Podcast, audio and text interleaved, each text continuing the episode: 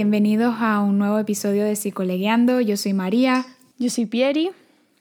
Y hoy traemos un, un tema que, como siempre, nos resulta muy interesante. Sí, a nosotros esto nos resulta interesante. Esto ya lo habíamos dicho desde antes, pero es que son temas que tú dices, oye, ¿por qué no hablar de esto? ¿Y por qué no hablar de lo otro? Y así estamos siempre, en un continuo. Sí, y yo creo que en este, este en específico, que es el, el amor romántico, los mitos del amor romántico, están súper presentes y no nos damos cuenta en absoluto. Se habla muy poco de ellos. Total, total. Y creo que gracias a estos mitos muchas personas como tienen una concepción errónea, ¿no? De lo que es estar enamorado o del amor en sí mismo, ¿no? Y, y esto, por lo menos hasta yo lo he vivido. ¿Sabes? Sí, sí, sí. O sea, y nos rodean de- por todas partes. O sea, este, esta es la gasolina de todas las comedias románticas de Netflix y de absolutamente todas, casi todas las series que encontramos.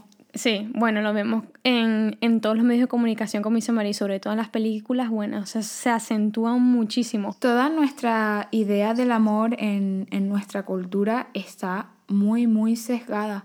Y yo creo que es una de las principales, uno de los principales motivos de sufrimiento es ese, ¿no? La cantidad de ideas preconcebidas que, que tenemos. Pero yo creo que primero Pieri eh, eh, nos define mito porque ¿qué es un mito? Exacto, Mary. Entonces, claro, como les queremos comentar sobre los mitos del amor romántico, pues lo interesante es eh, a primeras comentarles lo que es la definición o qué es verdaderamente un mito. Y un mito es son realmente creencias que se comparten en nuestra cultura, en nuestra sociedad, ¿no? Y que por lo general la sociedad las acepta tal cual como algo que es verdadero, pero en realidad muchos mitos lo que hacen es simplificar a lo absurdo la realidad. Exacto. Y, y las consideramos como la verdad absoluta. Es decir, Exacto. amor es esto. Sí, sí. Y como bien lo habíamos comentado, este, em, bueno, tú y yo aparte, Mary, que siempre nos pasa lo mismo, eh, se perpetúan en, a lo largo de- del- del tiempo y lo malo de todo esto es que muchas personas lo toman como algo que es cierto, estas creencias o estas ideas que es algo que es cierto, porque forman parte como de la creencia popular y al formar parte de la creencia popular, pues mucha gente no, ni se lo cuestiona, vamos. Claro, el cuestionarse, es decir, hemos planteado que una forma de combatirlo es darnos cuenta, ¿no? Como decía Pieri antes, eh, darse cuenta de esto ya ayuda a, prevenir y cuestionarnos esta- este tipo de cosas nos hace replantear qué es el amor en este caso o replantearnos las cosas y no creérnoslas tal y como nos las dan de- desde un primer momento. Claro, al hablar de mitos del amor romántico, pues serían estas creencias o estas ideas eh, del amor que, que se comparten en nuestra cultura, que se comparte en nuestra sociedad occidental, ¿no? Y que nosotros las aceptamos como que esto es verdad y ya está. Y realmente no es así. con la que nos bombardean estas ideas que ya eh, tenemos desde una edad muy temprana sobre lo que es el amor. Exacto, María. De hecho, eh, quiero comentarles sobre un mito que sí es algo que lo podemos ver en la sociedad, en nuestro día a día, en las películas, como muy bien se lo estábamos comentando antes, que está perpetuado, ¿sabes? En, en, en lo que sería nuestra cultura, vamos. Y es esta creencia, ¿no? Del amor a primera vista. Es decir, ves a esa persona y, y si no sientes ese flechazo directo e intenso en el, en el primer momento en que la estás viendo, entonces no es realmente eh, tu persona predestinada, ¿no? Tu, tu futura pareja, porque como no sentiste ese flechazo a primera vista, entonces lo que haces es descartarlo. Pues no, tengo que sentir ese sentimiento intenso, esa sensación intensa, para que, bueno, para poder plantearme la idea de que puede ser mi futura pareja, cuando esto no es así. Claro, tengo que sentir eso para yo querer conocerle. Porque Exacto, en ese sentido.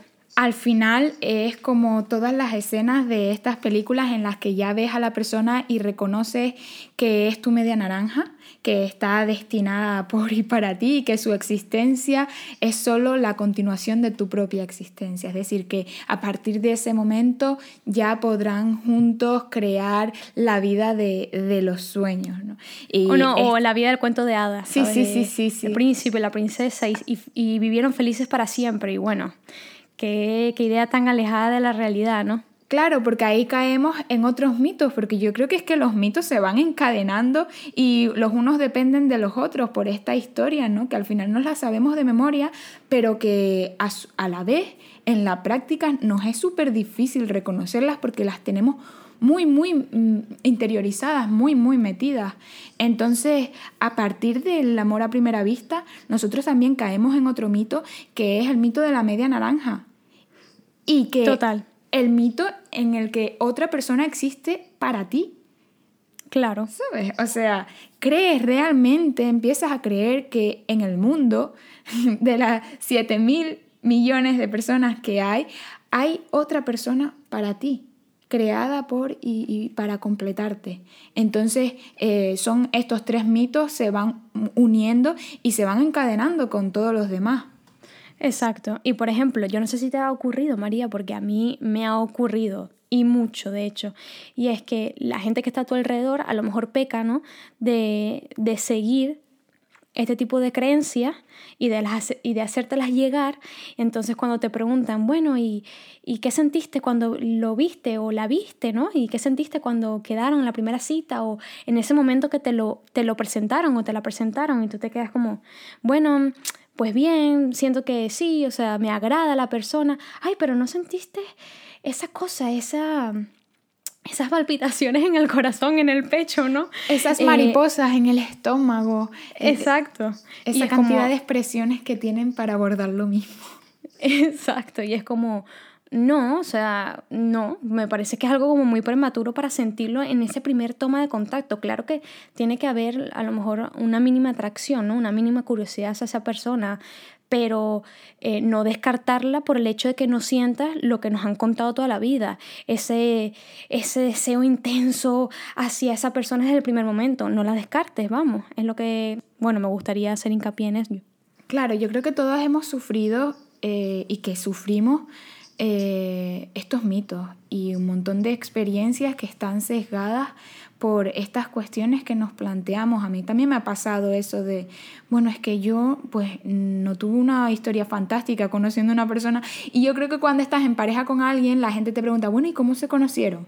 Porque esperan como una historia increíble de, de cuento de hadas y al final es como, pues pues no, fue bastante normal, nos conocimos de una manera pues súper normal. Entonces como que todo el mundo espera esta historia mágica, ¿sabes? Total, total.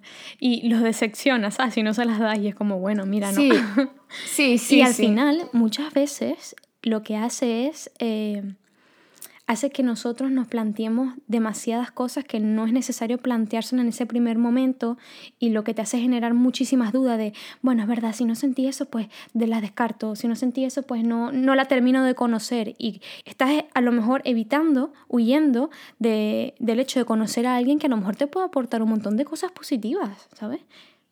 Claro, es que lo que hace el mito es eh, esquematizar, ¿no? Y plantear el cómo debería ser.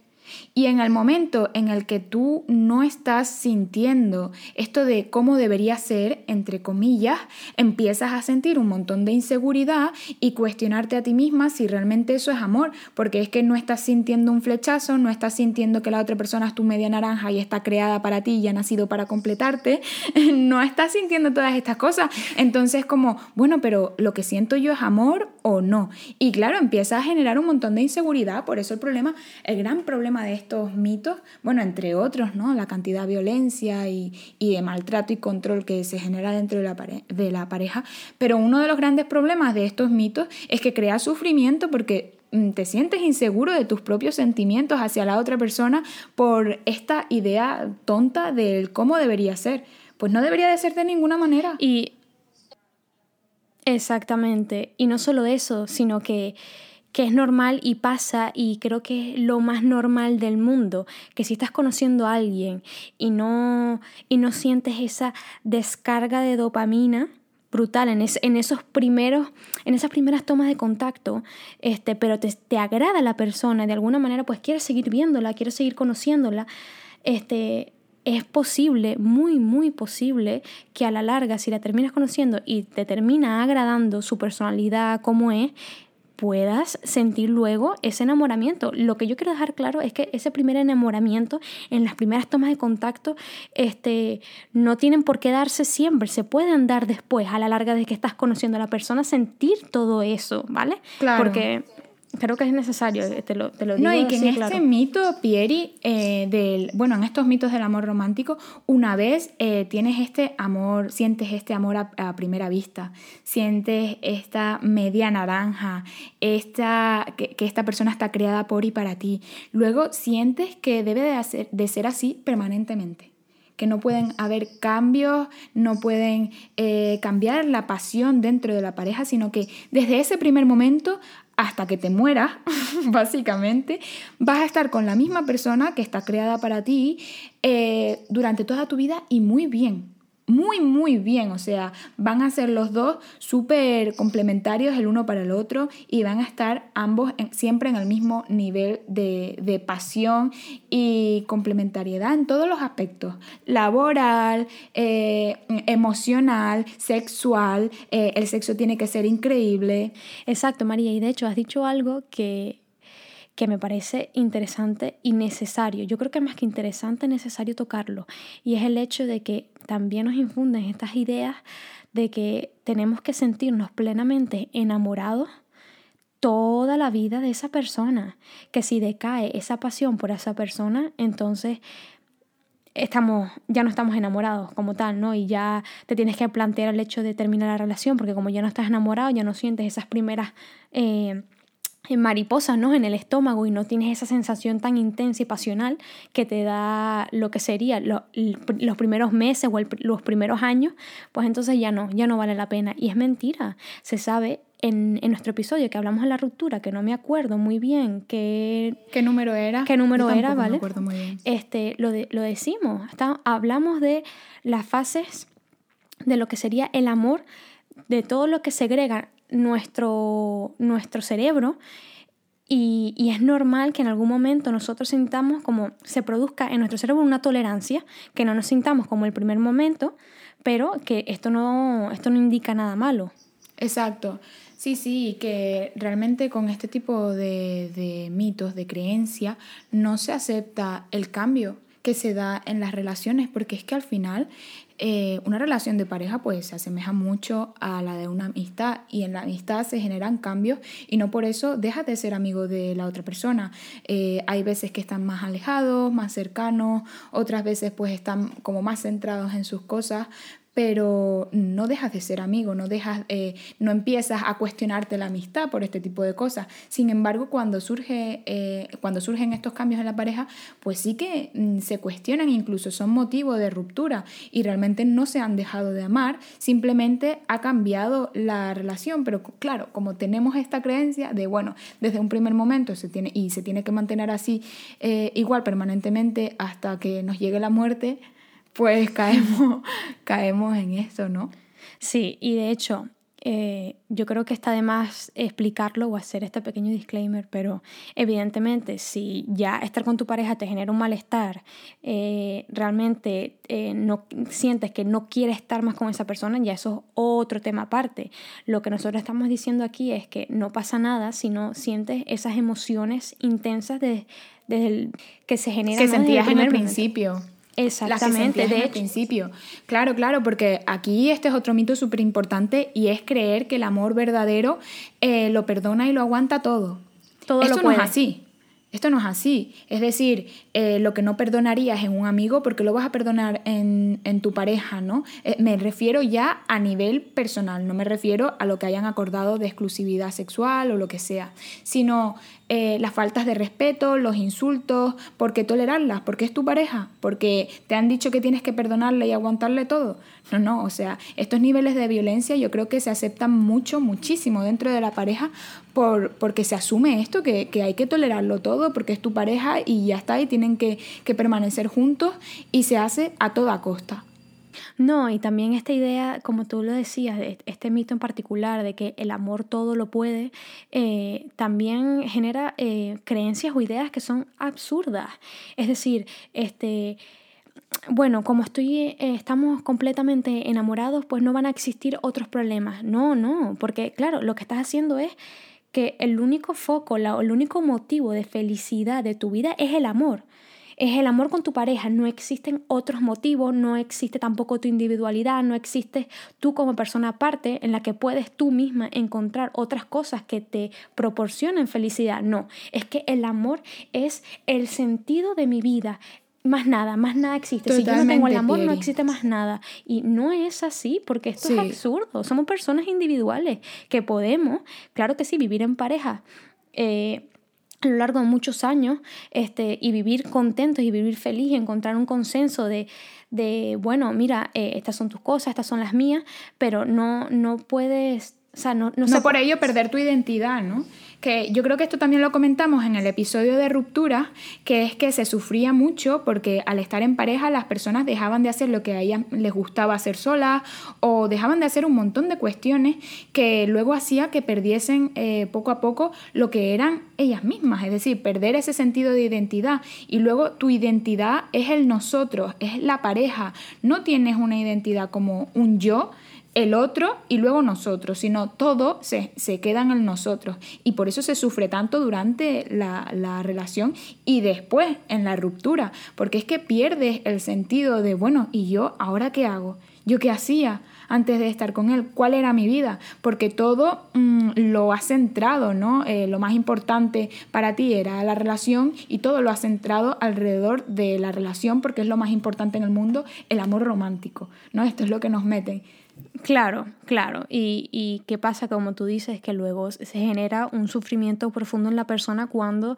ya no, no existe más esa pareja, ¿no? Cuando existe esta ruptura. Y porque evidentemente te has olvidado por completo de ti mismo. Y, y esto era algo que teníamos que tocar sí o sí porque también lo vemos un montón. Lo del amor todo lo puede. El amor supera todos los problemas, todas las crisis. todo el amor lo supera. Y es como, no. No, y no pasa nada. Claro, y como que el amor es lo más importante. El amor romántico siempre va a ir como la prioridad. Siempre va a ser lo más importante en todos los aspectos de tu vida. Exacto, como lo está, exacto, como lo estábamos comentando. Eh, no, no es lo central, no es lo único que te puede dar significado eh, a tu vida, las acciones que haga, no es lo único que te puede proporcionar sentido. Eh, no, no es lo único, hay un montón de cosas más, que sí, que el amor es algo importante en la vida de las personas. Nos ha ayudado a prevalecer, ¿no? Durante todo este... Eh, durante lo que sería toda la historia de la humanidad, porque si no nos hubiésemos reproducido, bueno, ya saben, ¿no? No, no, no existiría especie, no existiría descendencia, no, no, existiría nada y es algo muy instintivo, muy primitivo, muy visceral, ¿no? El enamorarnos. Sí, pero sí que es verdad Pieri, que según los roles de género, eh, a unos se les inculca más que a otros. Y esto en las mujeres se da muchísimo, o sea, se nos inculca a que nuestra valía depende de si estamos en pareja o no, de la aprobación y la validación masculina, y que si no estamos en pareja es porque algo nos pasa y, algo mal tenemos. Entonces, no se concibe, creo que eh, ser mujer y estar soltera y estar a gusto siendo soltera es subversivo porque no se concibe eh, a una mujer soltera siendo feliz, porque la base de su felicidad tiene que, estar al lado de alguien porque por sí misma no puede. Y encontramos cosas muy, muy normalizadas como, uh, te voy a presentar a, a no sé quién porque también está soltero hace poco. Te voy a para que lo conozca. Te voy a presentar y es como, eh, bueno, pues está bien, gracias por la intención, pero igual a mí no me apetece conocer a nadie. Es decir, pregúntale primero a la persona, oye, ¿y, y estás bien estando soltera? ¿Estás, ¿Sabes? En lugar de esta presión para que la gente soltera a tu alrededor encuentre pareja, porque parece que esta es la única y absoluta fuente de felicidad que tienen los seres humanos y sobre todo las mujeres en sus vidas. Tienen que estar sí o sí en pareja para que estén bien. Y, claro. Y esto no es así, esto es un mito. Esto es un mito y esto nos lo han metido eh, hasta en la sopa. ¿Vale? Por decirlo de una mala manera, pero es la realidad. O sea, nuestro último objetivo y fin y meta en la vida siempre, van a, siempre va a ir este, enfocado a lo que es formalizar, realizar una familia, el casarte y más nada. Y, es, y esto choca un montón hoy en día que muchas personas a lo mejor se, se, preguntarán, no, bueno, pero la sociedad va cambiando, pero en muchos otros sitios no. En la actualidad, en muchos otros sitios, esto se, esto se perpetúa, estas ideas se perpetúan y hacen muy infelices a muchísimas mujeres y hasta hombres también, porque también caen en lo mismo. Claro. Caen en lo mismo de, ay, pero estás soltera o estás soltera, en serio. Pero, ¿qué, ¿qué, te ha sucedido? Eso es seguro porque tienes que cambiar un poco tu temperamento o tienes que cambiar un poco eh, tu forma de ver la vida o algo, hay algo malo en ti. Pero vamos, que es innegable, como tú dices, María, que esto nos lo han metido en la cultura, en la educación, en la crianza, en la familia, hasta en la sopa a las mujeres. Y nuestro último objetivo de vida, nuestro fin último, por así decirlo, es estar eh, en, una pareja y al final pues eh, lo que sería desarrollar, ¿no? Formar una familia y ya está. Y ahí mueres tú. Ahí muere tu identidad.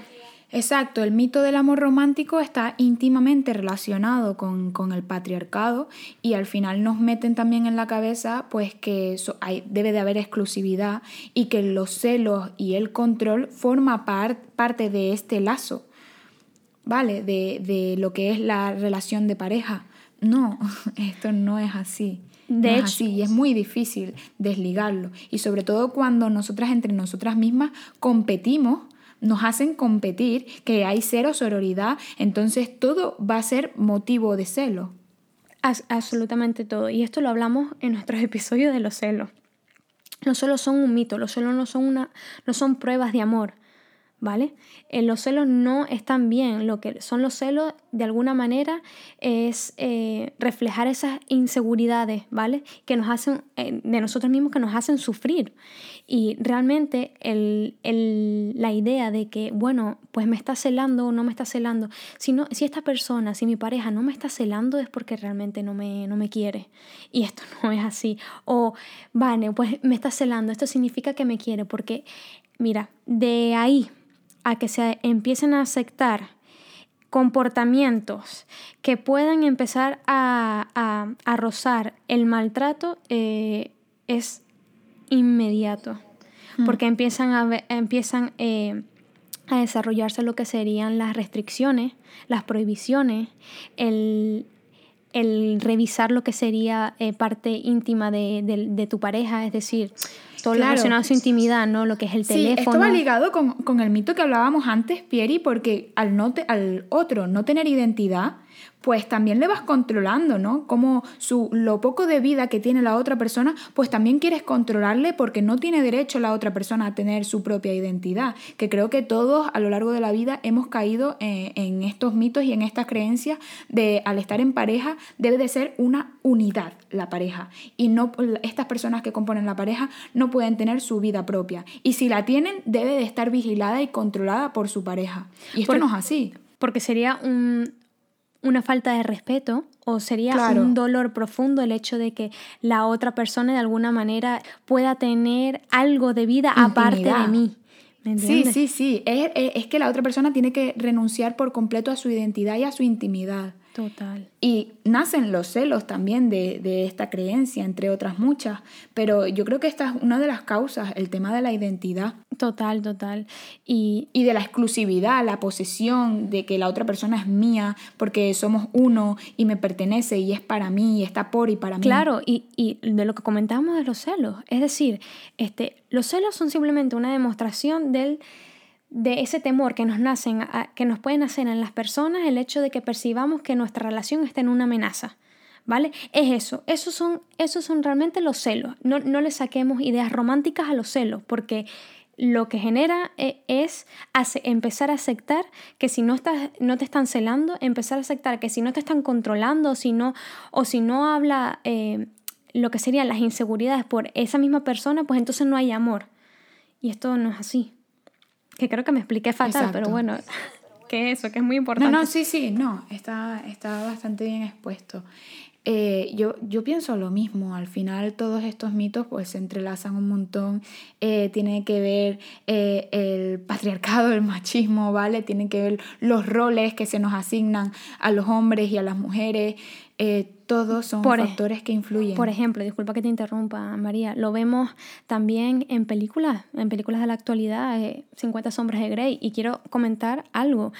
yo fui eh, fanática, pero claro, tenía 14 años, 15 años a lo mejor, ¿no? De, de esta saga, igual que fui fanática perdida y obsesiva de Crepúsculo, pero realmente cuando empiezas a crecer y empiezas a entender un montón de cosas y empiezas a ver la realidad del mundo y, empiezas a cuestionarte, valga la redundancia, muchas cosas que, te han intentado meter en la, eh, en la cabeza mediante la crianza, pues estas eh, por lo menos historias como las de 50 sombras de Grey, no las, no, las, no las puedes ver nunca bien, porque existe este control por ejemplo, en, lo que sería eh, el desarrollo del personaje del protagonista, este control excesivo por donde estás por protegerla porque no puede eh, salir de, lo que sería mi, mi, control, no puede salir de lo que sería mi vida. Entonces, no es normal, esto no es normal ni está bien, porque todo el mundo tiene sus individualidades, todas las personas como muy bien decíamos, María, todas las personas se, tienen su identidad. Tienen, exacto, que desarrollar por sí mismas. Ahí también radica una parte fundamental e importante de la felicidad, ¿no? ¿Vale? Y, ah, una cosa, perdón. que es que se vienen un montón de ideas. Yo no sé si te pasa con este pues tema, María, que se te vienen un montón de ideas y a lo mejor... Hay muchas cosas que decir. La verdad es que esto se podría alargar a más de una hora, pero... Ya. Bueno, lo que te quería decir, que yo no sé qué, qué consideras lo de que el sexo desde el primer momento que estás con la, eh, con la persona, que esto también va relacionado a un mito, tiene que ser fantástico. La compenetración sexual tiene que ser sí o sí plena. Y lo vemos también en todas estas películas, que esto es increíble. O sea, el, el primer contacto sexual entre esas dos personas, como nos los han demostrado en todos estos libros, en todas estas películas, es fantástico. Y realmente esto no es así. Porque hay un proceso para todo, hay un proceso para conocer a la otra persona, lo que les gusta, ¿me entiendes? A nivel sexual. Y esto también forma parte de este mito, ¿no? De que, bueno, pues no tuvo el sexo que quería con esta persona, pues ya esta persona no. Claro. ya va, tiene que haber un proceso para conocerse ambos en ese aspecto que es bastante íntimo. Claro, claro. O sea, este mito a su vez eh, genera que no podamos disfrutar del todo porque claro, como asumes que la compenetración máxima se debe de dar de forma natural y espontánea, luego te cohibes y no preguntas a la otra persona, la otra, la, otra persona eh, tampoco te pregunta a ti. Entonces, eh, hace que tampoco puedan avanzar como pareja y mejorar la situación en muchos aspectos. Claro, claro. Es que y como bien eh, dijiste en una, eh, que no me acuerdo, no sé si lo dijiste ahora o lo hemos hablado tú y yo aparte, pero sí es verdad, bueno, no, creo que lo habéis dicho ahora, sí es verdad que todas estas ideas, eh, todos estos mitos falsos, vamos, porque son creencias e ideas que son falsas, que están sesgadas, que no hablan realmente de lo que se vive en la realidad, puede generar y desarrollar violencia de género y puede desarrollar también maltrato, ¿vale? Dentro de lo que es la pareja, porque como el amor es lo más importante de la vida y requiere de una entrega total, entonces pues tengo que entregarme olvidando, olvidándome de mí misma, ¿sabes? Sí, y Pierre, yo creo que estaría interesante ligar todo esto con el maltrato que se da en las relaciones y la violencia de género, ¿no? Todos estos mitos. Y hablar sobre ello en el siguiente episodio, porque eh, este es como el primer paso. Estas creencias hacen que luego las relaciones tengan cierta dinámica, ¿no? Y son más propensas al maltrato dentro de estas. Exacto. De hecho, yo creo que es necesario, después de hablar de esto hoy, hablar para el siguiente episodio, lo que sería la siguiente semana, pues de lo que sería todo lo relacionado a la violencia de género y no solo violencia de género, sino el maltrato que puede existir bidireccional, vamos, entre una pareja.